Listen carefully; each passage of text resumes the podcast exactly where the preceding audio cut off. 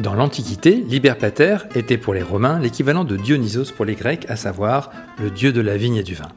C'est aussi le nom du vin créé par Loïc Pesquet en 2004, dont il nous a conté la raison d'être dans le précédent épisode de Vin Divin. À force de persévérance et grâce à des rencontres qui vont changer le cours de sa vie, Loïc Pesquet va réussir le tour de force de créer en seulement 13 ans le vin le plus cher du monde. Je m'appelle Philippe Hermé, bienvenue dans Vin Divin.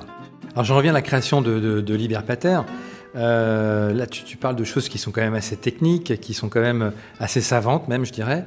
Et pourtant, tu n'as pas d'éducation, euh, de, formation euh, d'onologie. Tu t'es lancé dans la vigne from scratch avec tes convictions, tes tripes. C'est ça qui est quand même un peu paradoxal et en même temps euh, très, très beau.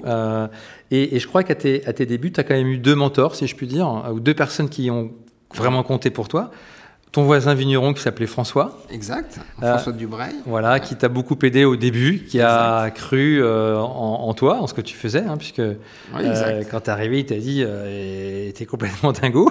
oui, mais je pense qu'il l'a fait parce que il voyait en moi l'opportunité de faire ce que lui, il n'avait pas fait. Ouais, ouais c'est ça. Ouais. Et, et c'est vrai qu'il m'a beaucoup aidé, il m'a beaucoup conseillé. C'est quelqu'un que j'apprécie beaucoup. Et ça, je le voyais beaucoup quand il était encore sur Bordeaux. Et au début, ça a vraiment été des conseils très très précieux. Ça c'est certain parce que moi je ne je connaissais pas la culture du vin. Je savais ce que je voulais faire, mais euh, et puis je me suis vite aperçu que finalement ce qui était fait ailleurs c'était toujours la même chose et que c'était sans intérêt.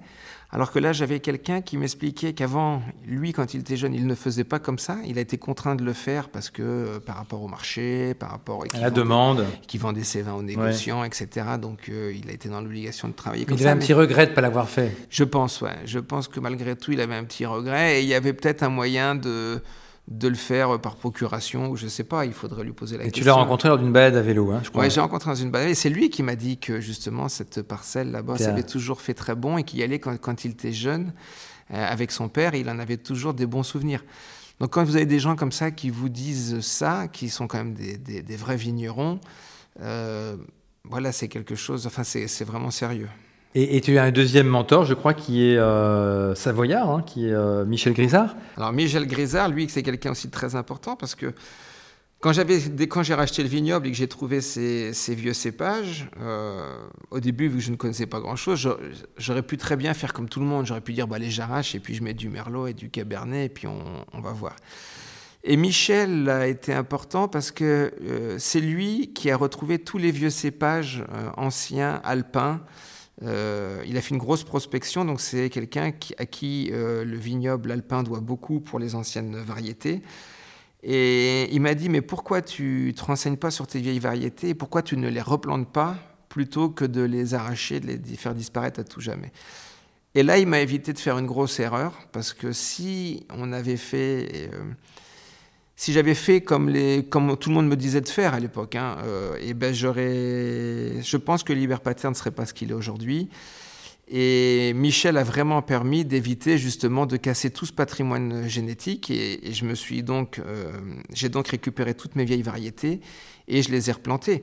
Mais Michel m'a permis de prendre conscience, Michel Grézard m'a permis de prendre conscience là-dessus. Mais tu sais, il y a aussi un, monsieur qui a été important qui s'appelle Olivier Yobrega de l'Institut français de la vigne et du vin. Parce que qui t'a permis de, qui t'a donné des plans pour... Il m'a donné des plans parce qu'il faut savoir. Alors qu'il n'avait pas le droit de le faire. Voilà, parce qu'il faut hmm. savoir qu'il y a 20 ans, dans le Conservatoire national, euh, on n'avait pas forcément le droit de sortir des plans parce que c'était pas autorisé, c'était un conservatoire.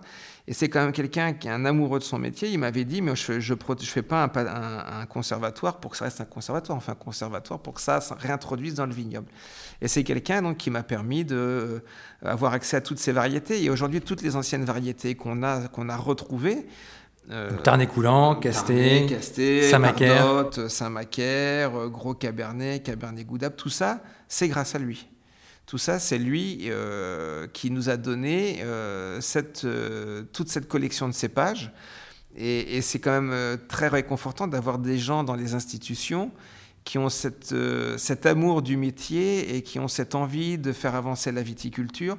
Parce qu'on est quand même globalement plus souvent confrontés à des technocrates qu'à des amoureux du vin et, des gens qui veulent voir euh, leur travail aussi euh, évoluer euh, dans la vraie vie. C'est-à-dire qu'on les remet dans les vignobles, qu'on fait du vin avec et ça reste pas simplement six pieds dans un conservatoire. Hmm. Donc tu, vas donc recréer un écosystème bio en replantant ces, ces, cépages, en densifiant aussi, puisque c'était important, je crois, pour arriver à tes, à tes fins. et puis et du coup, tu vas pas trop respecter les règles, je crois, euh, de, de l'AOC. Et donc, dès ton premier millésime, tu as, déjà des petits, des petits ennuis finalement. Oui, alors parce que nous, oui, bah, bien sûr, euh, mais ça c'est la France. Avant d'être copié, il faut être. Euh, c'est le bizutage. C'est ça. Et, et, aujourd'hui, on est largement copié et tant mieux.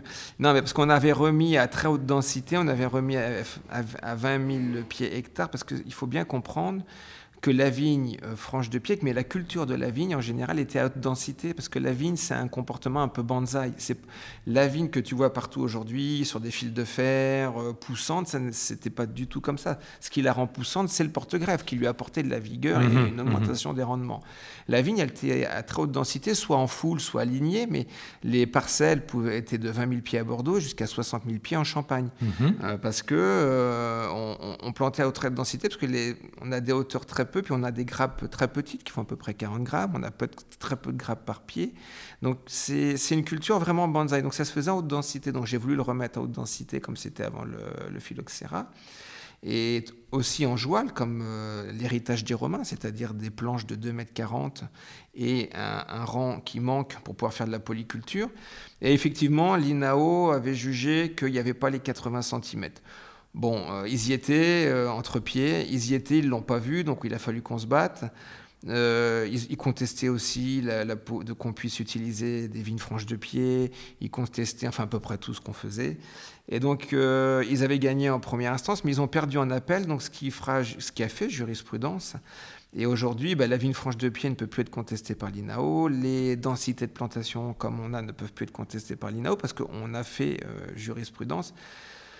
Et voilà, bon, maintenant, c'était des combats qu'il fallait gagner devant les tribunaux parce que euh, c'était interdit.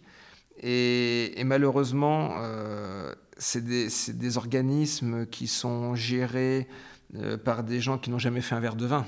Donc on, leur, demande à des gens qui n'ont jamais fait un verre de vin d'avoir un avis, mais ils ne peuvent pas avoir un avis. C'est comme moi si on me donnait, demandait mon avis sur un, un aspect médical, j'ai aucune compétence. Donc là voilà, donc à un moment donné, pour faire avancer les choses, on est obligé d'aller devant un tribunal, d'obtenir une jurisprudence et on gagne, et puis après on passe à l'étape d'après. Et en principe, quand on gagne une fois, euh, après on est relativement tranquille. Finalement, donc tu arrives à lancer ta, première production. Euh, exact. 2007, euh, une année très importante pour toi, parce que d'abord tu rencontres ta future femme. C'est ça. et puis ensuite, tu as la presse spécialisée qui reconnaît quand même la qualité de ton travail, je crois. C'est ça, oui, oui. Donc c'est quand même une année, une année un peu charnière. Tout à fait. À cette époque-là, on n'est pas à 100% front de pied, il y a encore les anciens pieds de vigne, je crois. Ce que tu dis est exact. Jusqu'en 2011, on a du front de pied et du greffé. Euh, mais la quantité de vignes greffées diminue. Et en 2015, on est 100% front de pied. D'accord. Voilà, 2015, 2018, 2019 sont des vins. Alors là, on peut le dire, c'est-à-dire qu'on a retrouvé à partir de 2015 le goût pré-phylloxérique des vins de Bordeaux. C'est-à-dire que les méthodes culturelles qu'on utilise sont celles qui sont pré-phylloxériques, les cépages sont les cépages pré-phylloxériques. Euh, donc toutes les méthodes culturelles sont euh, pré-phylloxériques, donc on a ce goût historique des vins de Bordeaux le millésime 2007 à 2011, on a une partie qui est greffée, donc c'est pas 100% franc de pied. Alors ce qui est, ce qui est incroyable, c'est que la, première euh, commercialisation du, de la cuvée 2006, euh, tu la mets en vente à 80 euros. Et puis euh, ensuite, deux ans plus tard, ça, ce même millésime atteint 1500 euros. Ça. Et puis ça n'a pas arrêté. Qu'est-ce qui a fait ce succès euh, Qu'est-ce qui a fait Est-ce que c'est la qualité plus le buzz, la petite quantité? Qu'est-ce qui fait ce Qu'est-ce qui a fait ce succès finalement? Parce qu'au début, personne s'intéresse, les négociants s'intéressent pas à ton produit. C'est toi-même qui commercialise euh, le vin, va frapper aux portes, etc. Alors, comment t'expliques ce succès quand même qui est assez euh, foudroyant? Alors, je pense que le buzz, on aurait pu le penser que ça soit que c'était du buzz si c'était le buzz, c'est ponctuel, ça dure pas 20 ans. Mhm. Là, ça fait quand même 20 ans euh, que je suis là, et donc si ça avait été le buzz, il y a longtemps que ça serait éteint. Et si c'était un produit à la mode... Je parle du lancement. Hein. Oui, bien sûr, mais il y a longtemps que ça serait, euh, ça serait arrêté. Euh, non, je pense simplement parce qu'effectivement, il y avait un, Quand on goûtait les vins, c'était complètement atypique. On voit vraiment que ça n'a pas le même goût que les autres vins de Bordeaux et ça s'est accentué euh, à partir du 100% franc de pied.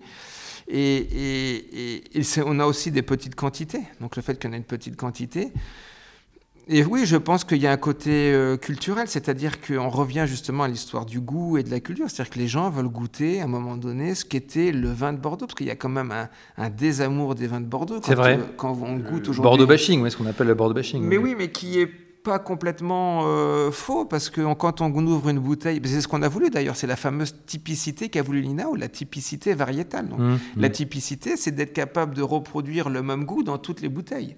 Donc ça a été un drame, c'est une, lame de fond qui est en train de mhm. tuer Bordeaux. Mhm. et, quand on goûte aussi aujourd'hui, bah, même, même euh, des crus classés, on, a toujours le même goût, on a toujours le même style. Et, donc ça, je pense que le consommateur l'a bien compris. Puis vous savez, aujourd'hui, un cru classé qui achète euh, son voisin, euh, ça reprend, il réintègre dans, son, dans sa propriété, puis ça s'achète toujours, ça s'appelle toujours le même nom du cru. Donc on voit bien qu'il n'y a pas de notion de terroir. Et je pense que ce qui a plu euh, à, nos clients et à les gens, aux gens qui boivent Liberpater, c'est que justement, nous, on a introduit le, la notion de lieu. Mhm. C'est-à-dire que ce que les gens goûtent, c'est un lieu. C'est pas si j'achète demain mon voisin, je vais pas l'appeler Liberpater, je vais pas en produire plus de bouteilles. Liberpater, c'est 70 arts et ça sera 70 arts. Le Denarius, c'est euh, aujourd'hui c'est 2 hectares parce qu'on a arraché, donc on va replanter. Ça sera à terme 4 hectares, mais ça sera 4 hectares. Donc le hectare c'est 70 arts. C'est 70 arts. c'est tout petit. C'est tout petit. Donc ça fait combien de bouteilles par, par, par an ça? Bah, Ça varie entre 0 et, et, 500 bouteilles. Donc il faut savoir ah que oui, très, ouais, on produit une année sur deux à peu près. D'où la rareté, d'où le prix aussi. Bien sûr, d'où la rareté, d'où le mmh. prix. Et, et, le goût qui est unique et, les gens qui aiment le vin nos, clients sont des grands amateurs de Bourgogne sont des, et donc ils retrouvent chez Liberpater ce qu'ils ont en Bourgogne et qu'ils ne retrouvent pas ailleurs. Et, alors qu'on a les moyens de le faire à Bordeaux, parce qu'on a quand même inventé des cépages comme le Cabernet Sauvignon, que le monde entier nous envie, donc c'est quand même de la mmh, vigne mmh. fine. Alors il faut quand même rappeler pour ceux qui nous écoutent et qui ne connaissent pas forcément le Liberpater, en juillet 2017, euh, le Liberpater devient euh, le vin le plus cher du monde en atteignant la barre des 5000 euros devant Petrus, euh, le pain, euh, qui sont euh, tous les deux des pommerolles. Et puis la cuvée 2015, qui est la première cuvée 100%, 100% franc de pied avec les cépages autochtones, a atteint jusqu'à 30 000 euros. Aujourd'hui, on est à 30 000 euros. Voilà, les millésimes 2015, 2018, 2019. C'est du délire. Ben, c'est du délire parce que si on est le, le vin aujourd'hui et le marché du vin, le monde du vin des grands collectionneurs, le vin est en train de rentrer dans l'univers de l'art. C'est ça. C'est-à-dire que euh, le, les grandes propriétés, la Romane Conti, euh, euh, à travers le monde ou autre, les grands, grands vignerons, Egon Müller, etc., les parcelles, si vous voulez, ont des surfaces très limitées. Hmm. et avec le réchauffement climatique, on va produire de moins en moins, sauf que la demande est de plus en plus importante. Donc on est dans un nœud où ceux qui aiment le vin et bien, étant donné qu'on produit de moins en moins, mais que les amoureux du vin sont de plus en plus nombreux à travers le monde, et bien, les prix sont amenés qu'à monter. Et donc le vin est en train de basculer dans l'univers de l'art. Alors c'est une œuvre d'art éphémère, parce que quand on l'a bu... Alors c'est la question que je vais te poser. Les gens qui sont euh, assez riches quand même pour se payer ce type de... Donc c'est plutôt des, gens euh, millionnaires, on va dire, hein, ou qui ont une certaine fortune, euh, et qui sont collectionneurs. Est-ce qu'ils le boivent ce vin finalement ah, Ils boivent, bien sûr. Ils boivent. Et mm. ils boivent parce que d'abord, on voit bien qu'il n'y a, pas de marché, il y a pas de bouteille sur le second marché.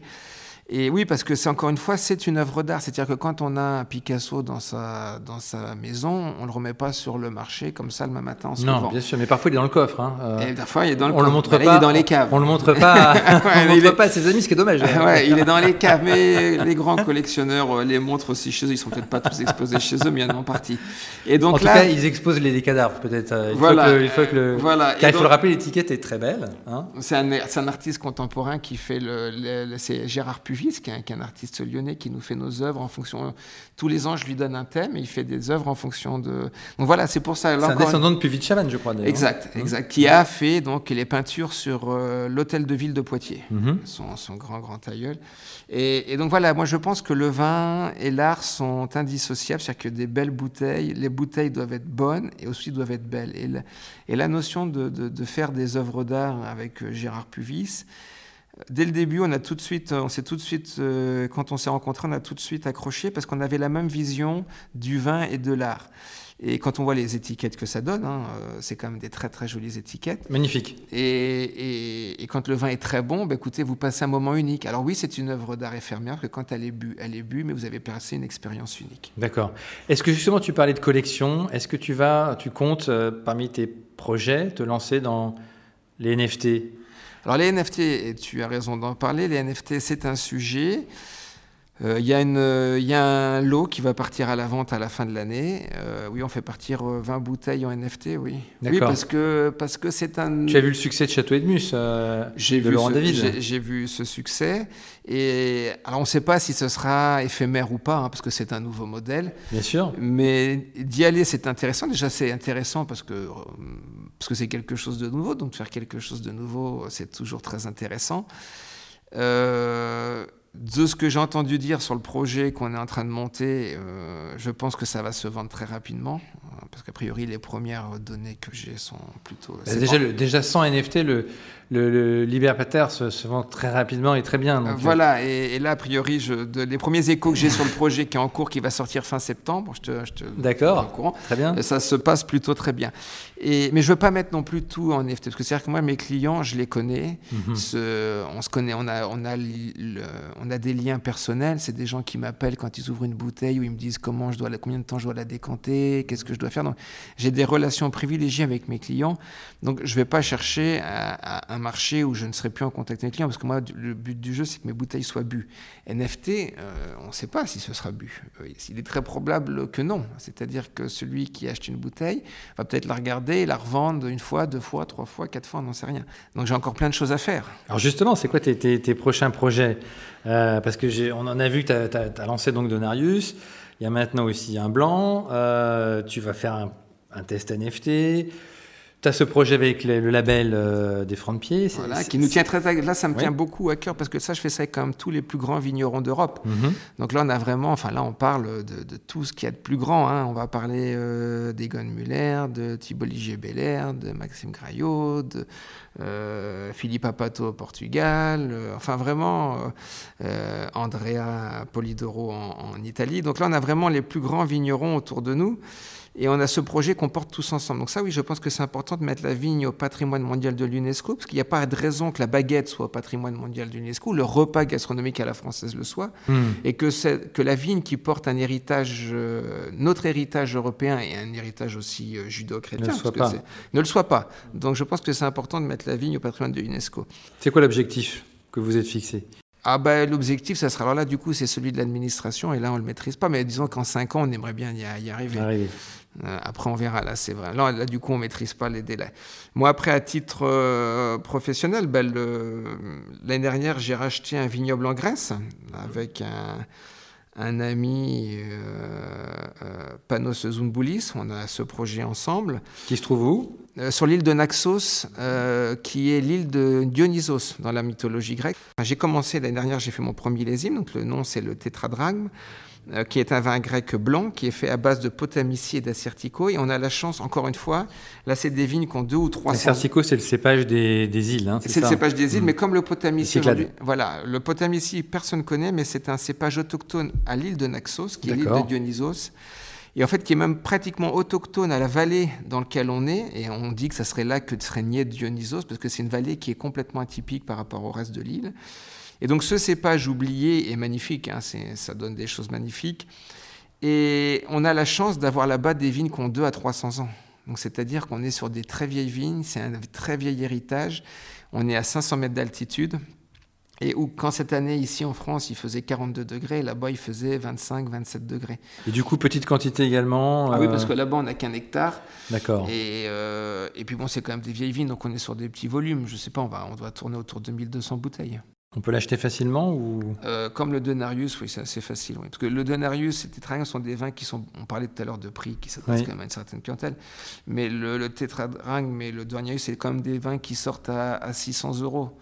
Donc c'est plus accessible. Déjà quand même une, bien bo sûr une bonne cher, somme. Hein. Mais bien sûr que c'est cher, mais mmh, on mmh. produit euh, 1200 bouteilles, donc euh, c'est pas non plus. Euh... Donc oui, bien sûr que c'est une bonne somme. Mais si vous êtes 10 amoureux du vin, si chacun participe un petit peu, vous pouvez avoir une bouteille. Mais par exemple, le Liber Pater 2015, il faut le boire quoi, dans 20 ans ou... ah bah, C'est des bouteilles qu'il faut boire... Euh, dans 200 ans, ce serait bien, mais on n'est pas sûr d'être là. Donc, euh, moi, ce que j'invite à faire, c'est quand les gens sont pressés de les boire, je les invite à décanter 10 euh, heures, voire 24 heures avant. Mhm. Et, et s'ils peuvent attendre 25 ans, c'est mieux, mais ça dépend de l'âge de la personne.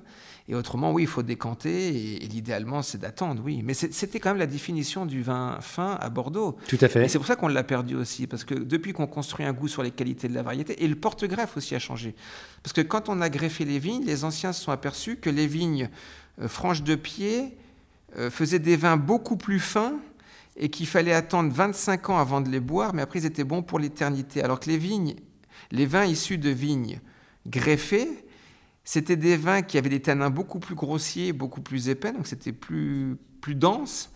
Par contre, les vins étaient meilleurs à boire quand ils étaient jeunes, mais par contre, au bout de 40-50 ans, ils s'effondraient.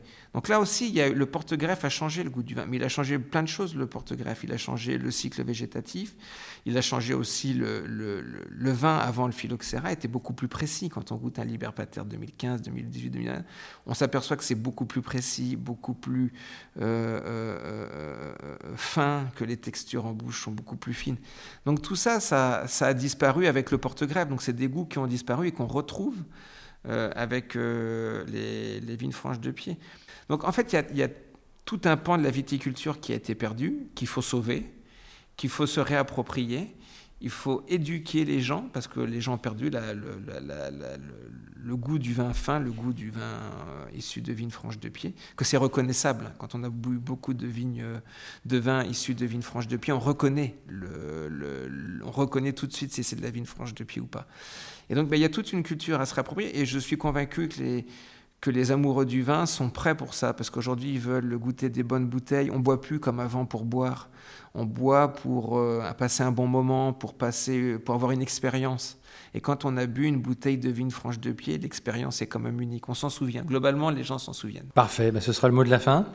Merci beaucoup, Loïc. Bah, je te remercie beaucoup d'être venu. Et puis, bonne, euh, bah, bonne continuation. Hein, merci. On va attaquer les vendanges. Voilà. bonne vendange alors. Merci beaucoup. À bientôt. À très vite. Merci d'avoir pris le temps de nous écouter, de nous être fidèles. Vous êtes toujours plus nombreux à écouter ce podcast, à nous suivre sur les réseaux sociaux. N'hésitez pas également à vous abonner au club Vindivin sur vindivin.fr. Ce contenu a été créé avec le soutien de Alma société de conseil en croissance digitale, qui accompagne les petites et moyennes entreprises dans leur transformation digitale à travers les leviers du e-commerce, de la data et de la publicité. Dans le prochain épisode, nous irons à la rencontre d'une jeune femme pétillante, ambassadrice de marque et influenceuse. En attendant, portez-vous bien.